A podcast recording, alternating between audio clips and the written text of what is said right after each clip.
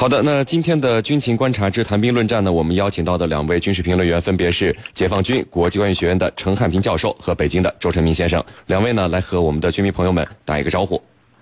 军迷朋友们，大家好，我是陈汉平。大家好，我是周成明。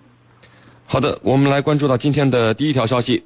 美国国家安全局承包商的一名前任雇员呢，八号被控窃取并且私藏了大量的机密文件，目前是面临二十项的刑事指控，每一项的罪名呢，都可能被判处最多达到十年的监禁。那这可能是美国历史上规模最大的政府机密的失窃事件。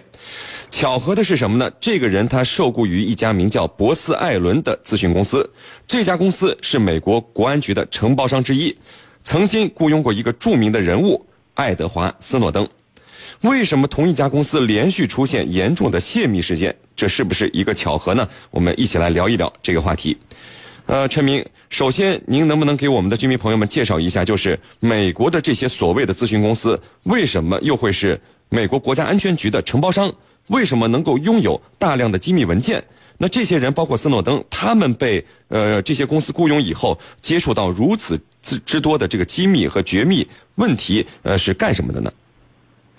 呃，这个事情首先我们要从这个美国的这个呃政治制度的这个旋转门说起，因为我们知道，呃，美国它这个政界、商界、学界和这个一些大公司啊之间的这个关系是非常紧密的。那么一些这个政府的高级高级这个官员。那么可能在退休后，或者说在去职之后，进入到一些学界或者进入到一些商界的一些大公司，那么呃去去任职。那么虽然美国这个在这个法律上有一定的限制，但是它对于这些这个交叉任职或者说是这个呃这个。呃，私底下这个私这个私下小圈子之间的这种相交叉认知，并没有办法去严格的限制，所以说就出现了这个啊，这个一些这个大的公司可以掌握到很多美国政府的这个呃相关的核心的机密，尤其像刚刚你提到这个公司，那么它在这个美国情报界的这个位置也是非常重要的，那么这个。呃，这是第二个问，第一个问，第二个问题呢是斯诺登，他当时是这个博斯艾伦公司的呃一个网络管理员，那么他可以接收到最核心的这个呃机密和数据。那么一般来讲，由于这个服务器上存的数据很多，管理员是不会去关心这个文件打开呃去看一些些东西。那么斯诺登他显然是一个异类，他们对于这些这个文件的内容还是比较关注。那么看了一些东西之后，那么对这个美国的一些政策啊，呃和一些这个。呃，价值观的一些不不认同，导致了最后他，呃，这个偷偷的潜逃到了这个俄罗斯，带走了大量的这个情报数据，呃，所以说 从这个角度来讲，本质上还是我刚刚说的那个旋转门的制度。那么由于这种这个小圈子的决策，那么很多呃这个政策的决这这个呃实施和制定，并不是由国家的利益和这个呃符合整个美国人民的诉求来这个制定的。更多的是符合小圈子的利益，所以这种呃，这这种这个政治结构最终导致的说是很多这个底层的民众，以及甚至是这个我们看到这次这个波斯艾伦公司的这个高管啊，也对这个美国现有的政策不满意。那么这个事情呢？现在这个时间点的爆发，那么肯定是和现在这个特朗普总统上台啊有密切的关系。那么特朗普之在之前对于这个美国这个情报界，包括这个一些这个媒体界的这些一些这个政策导向和一些这个相应的政策，并不是很满意。那么现在爆出这样的一个事件，我觉得也是情这个在情理之中的。是您好的，那程教授啊，您看这次的这个泄密事件被称为可能是美国历史上规模最大的政府机密失窃事件。那其实之前斯诺登泄密事件已经给美国带来了严重的影响，搞得美国是焦头烂额了。那么为什么在这以后，美国其实都已经采取了很多的补救措施了啊？美国国家安全局还是频频的会出现内鬼，原因是什么？说说您的看法。嗯，好的。那么，自从这个斯诺登事件爆发以后啊，美国国安局和美国情报局、联邦调查局采取了很多的措施来进行亡羊补牢。那么目前看来，并没有起到多大作用。那为什么老是出现这样的问题呢？我想从以下三个方面来谈。第一呢，就是在机制上啊，机制的建设。那么我们看啊，它这个是美国国安局的一个承包商啊，也就是说委托方。啊，和国安局有合作的义务的，还有合作协议的这样一个部门，那么我们就注意到，我们可以比较一下我们国家的做法。那么我们国家的这个核心机密啊，它一般来说是掌握在核心人士、核心阶层的手中，而不是交给这个一般的这个承包商。那么我们讲啊，我们讲这个呃，要走军民融合式发展，但是什么样的情况军民融合式发展的？就是像这种核心的。绝对不可以走军民游核式发展，必须掌握在核心部门的手里。那么在这一点，它在机制上是应该有漏洞的。第二个就是在管理方面，刚才陈明也提到了，啊，有些程序管理员他可以随意接受、接触到这些机密，那么这显然就是你管理上的漏洞。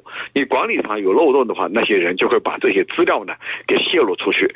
那么你比如说啊，曼宁啊，一个美军的士兵。现在已经变性变成一个女的了，那么她就是当初把一些机密内容泄露给这个维基解密的，啊，那么这就是说他们内部的管理的问题。那么第三个就是呃，在具体的做法上，做法上面是存在问题的，呃，那那这个问题怎么理解呢？其实刚才这个曾陈明呢也提到了这个，就是说你这些做法已经超越了一个人的道德底线，就是说呃，在他们看来。是不正当的、不正确的，是有违这个人权的，所以呢，他们非常不服气，在不服气的这个背景下，他就要把它泄露出去，啊，以此来进行呃报复。所以这些这三个的层面的这个的做法呢，就就意味着，呃类似的事件呢，呃，始终没有办法去避免。那么也就是说，呃，自从斯诺登这个丑闻爆发以来，又出现了新的问题。所以呢，这个就不令人感到奇怪了，主持人。嗯，好的。那陈明啊，这样的泄密事件给美国会带来什么样的影响呢？有没有实质性的影响？另外就是泄密事件有没有呃什么获益者？呃，您是怎么看的？